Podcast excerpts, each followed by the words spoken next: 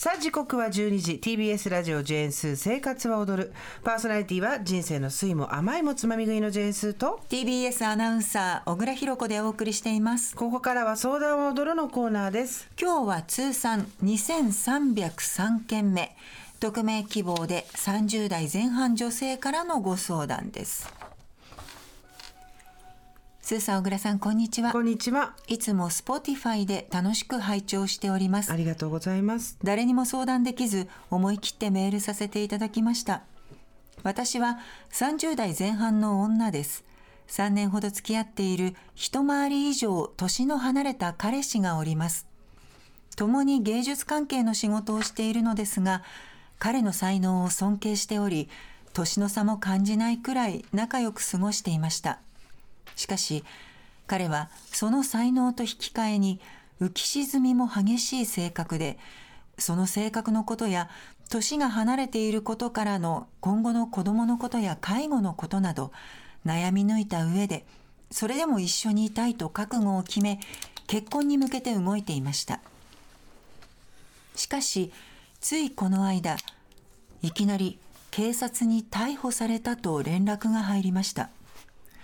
内容は言えませんが罰金だけで済むレベルのものです。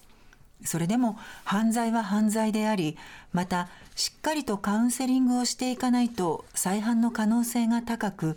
彼と今後一緒に居続ける場合私も隣で支えていく必要があります。ストレスからやってしまったとのことでしたが本人も心底反省しておりまた自分のやったことの重さや周りの人を傷つけたことをしっかりと認識して背負っていく覚悟でいます。一生をかけて償っていくからどうか許してほしいと言います。ただこの一件により私の中でようやく固まったばかりの彼と人生を歩んでいくという覚悟がガラガラと崩れました。暴力を振るったり人を傷つけるような人ではないもののストレスなどで精神状態が悪くなると自暴自棄になり私を含め周りの人たちを心配させるような性格や酒やタバコなどに依存する部分など嫌だった部分が全て今回の件とつながりもう一挙手一投足疑いの目で見てしまいそうです。と同時に彼のプラスの面純粋さやユーモアに富んだ会話や尊敬できる才能いつも笑顔にさせてくれること私のことを本当に愛して大切にしてくれていた部分も思い起こされプラス面とマイナス面が波のように交互に押し寄せてもう感情がヘトヘトです、多くの人は彼とのことを話すと年の差のことややや難ありの性格などからまだ若いんだからわざわざそんな人を選んで一緒にいる必要はないと言います。そしてもし今回事件を起こした件を伝えたら誰に話しても今のうちに100%別れろと言われるのは目に見えています。しかし私の中で一度ずっと一緒に生きていきたいと決めた相手と別れるのは身を引き裂かれる思いです。今彼との日々を思い出してもいい思い出ばかりです。この感情は、ただ彼と別れて、また一人になるのが寂しいから起こっていることで、私は正気じゃないのでしょうか。一度落ち着いたら、やっぱり別れてよかったと思えるのでしょうか。ショックで辛すぎて、客観的に考えることができない状態です。何からどうして向き合っていけばいいのか、ご助言いただければ幸いです。内容が重い上にまとまっていない相談内容を送ってしまい申し訳ありません。どうぞよろしくお願いいたします。はい、ありがとうございます。うん、ラジオネームはないんだよね。匿名希望さんなんだよね。はいうん、ああ、辛いと思います。今すっごい辛いところにいて、はい、自分の好きな人が、うん、うん自分のと一緒に人生を歩んでいく人として相手もこっちも覚悟を持てるかっていうところがわからない。でも相手に対する愛情はある、うん、でも周りに相談したら100%反対されるのは分かってる、うん、どうしたらいいんだろうっていう30代前半でそれ想像しただけで胸が潰れるような思いだよね。息が苦しくなる。ね。本当に辛いと思う、うん、メールありがとうございます。ありがとうございます。しかも3年付き合ってるからね。そう分かってるはずなんですよね。もうそう。本当にここにも書いてあるけどプラス面マイナス面が波のように交互に押し寄せてくる、うん、本当そうだと思います。そうだね。で彼はその才能と引き換えに浮き沈みも激しい性格でって書いてあるんですけど、うん、うんと傾向としてそういうことはあるとは思うけど才能と引き換えで浮き沈みが激しいっていうことも、うんと、イコールではないので、うん、なんかこの欠点がある代わりにこっちがすごいみたいなの分かるし、うん、私もそうやって人を見ちゃうことすごくあるんだけど、うん、すごいそういう才能があってまともな人もいっぱいいるので そうね。もういるので、まあただ過集中をしないとやっていけない仕事って世の中にいくつかあるじゃないですか。そうですね。でこういう芸術関係なんだかわからないけど、まあ、表現活動に関わる仕事をしてる人っていうのはなかなか常にフラットで人と関わることができないっていうのもまたこれ一つの心理ではあるので。うん、はいうん自分が横で支えていかなくちゃって思ってたんでしょうね。うん、で、まあ、罪状はわからないけれども逮捕っていうことがあったっていうね。ね響きにゾクッとしちゃいますね。そう、で、まあ、本人は心底反省していると書いてあるもののしっかりカウンセリングをしていかないと再犯の可能性が高いというふうに書いてあって、うん、こういう時やっぱり思っちゃうのって多分え今回たまたま捕まっただけなんじゃないの？とか、うん、これまでももしかしたらって。やってたんじゃないの？とか、うん、もうそうやって確かめようのないことにぐるぐるぐるぐるやられちゃうとどうにもならないんだよね。もう抜け出せなくなっちゃう。逆に探しちゃうから、うん、その気配を、そうだよね、うん、だって私人の親って本当大変だなと思うんですけど、うん、結構気軽に親を騙したり欺いたりしてたじゃないですか自分が子供の時に。はい、で、はい、明らかにバレるとかあるのに、はい、もうあの余裕でややってたじゃないですか、はい、だけどそれを多分分かってても信じてってくれたりとか、うん、ここは絶対にダメっていう境界線を超えた時に怒ってくれたりとかした親がいた時にすごい我慢強いなと思ったんですよね。そうね。そうね。そう。嘘がバレた瞬間に。だって今までだってあったんじゃないかとか親だって思うわけじゃん。はい。でね親子関係だった場合にはそれが信頼関係を構築していく上で必要なステップだったりはすると思うんですけど共に人生を歩んでいく対等なパートナーとして考えた時にその試練いるかって言われたらいるかいらないか言ったらいらないんすわ、うん、マジで。しかもその結婚する前だからね。そう。うん、嫌だった部分が全て今回の件とつながり一挙手一投足疑いの目で見てしまいそうです。つまりあんまり言いたくないけどこの匿名希望さんは分かってると思うんだけどやっぱりって思っちゃった自分がいるんですよ、うん。うん、多分でもそこからだと思うの私スタートは。ほう。どういうことかっていうとあの人は誰も間違えます、はい、やらかします。はい、でただその時にで立ち直ろうとする。時に誰か周りに自分を信じてくれる人がいた方が支えにはなります。でも簡単に裏切られます、うん、こっちの信頼っていうのは余裕で簡単に裏切られます。でそのリスクがあるっていうことを肝に据えた上でまだそれでも一緒にいたいと思うんだったら、うん、一緒にいるしかないと思うわけ。うん、でこの感情はただ彼と別れてまた一人になるのが寂しいから起こっていることでしょうかって書いてあるんだけどいやもっと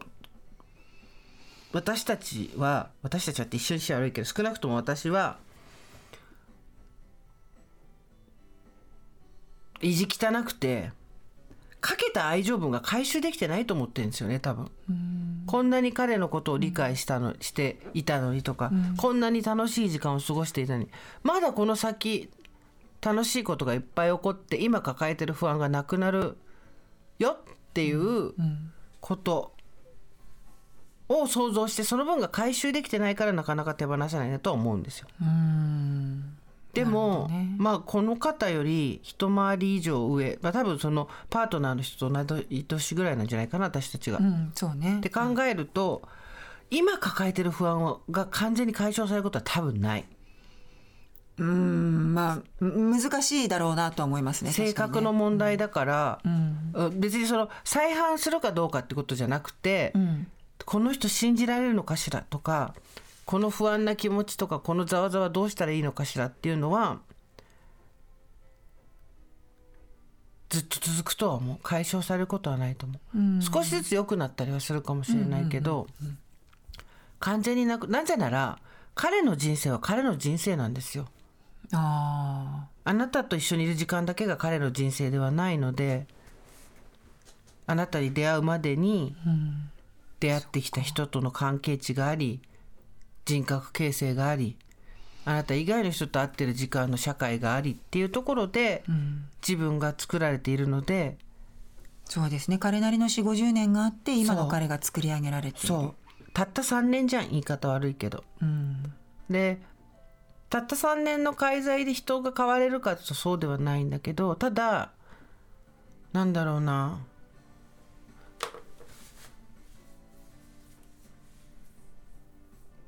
自分でリスクを背負うかどうかだと思います。何も回収できない可能性があっても。あこの匿名希望さん。そう、うん、で最終的に自分で自分のことをどうにもならなくなった時には自分のことを自分で救い出せるっていう覚悟があるかないからね。それはどうにもならなくなった時っていうのは例えば傷つけられたりとか？そう。自分の方に刃が向いてきたりとか、うん、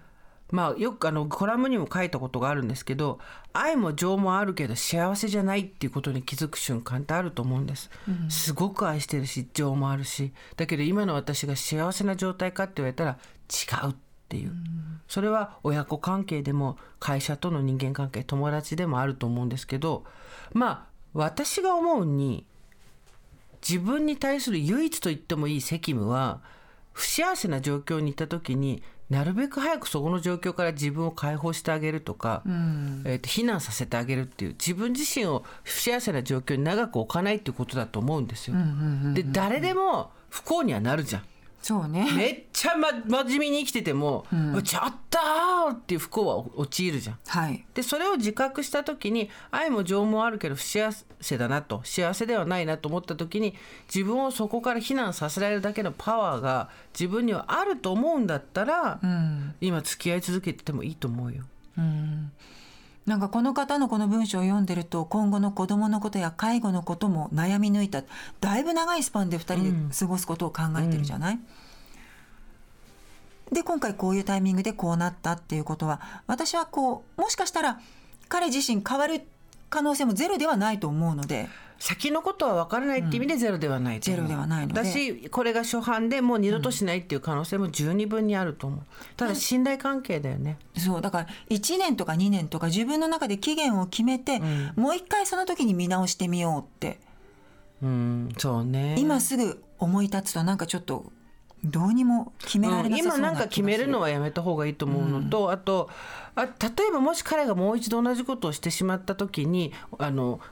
肝に銘じてほしいのは彼の人生に影響を及ぼしているのは自分だけじゃないから、うん、全く関係ないことの理由でそうなっちゃうこともあるわけですよ。そうね、でその時に自分と彼っていうのの人格の境界線をきちんと引けてるか。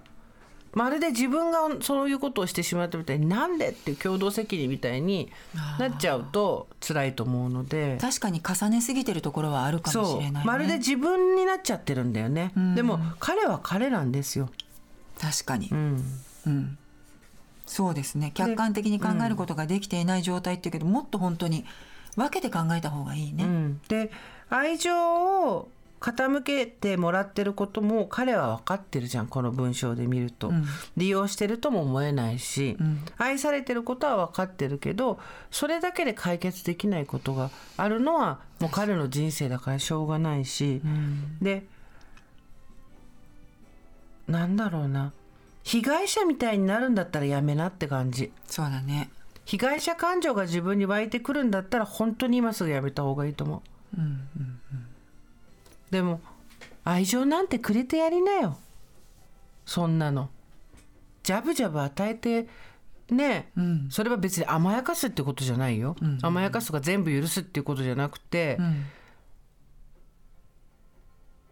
なんだろう彼との関係性っていうのをに不安を感じた時に、うん。愛情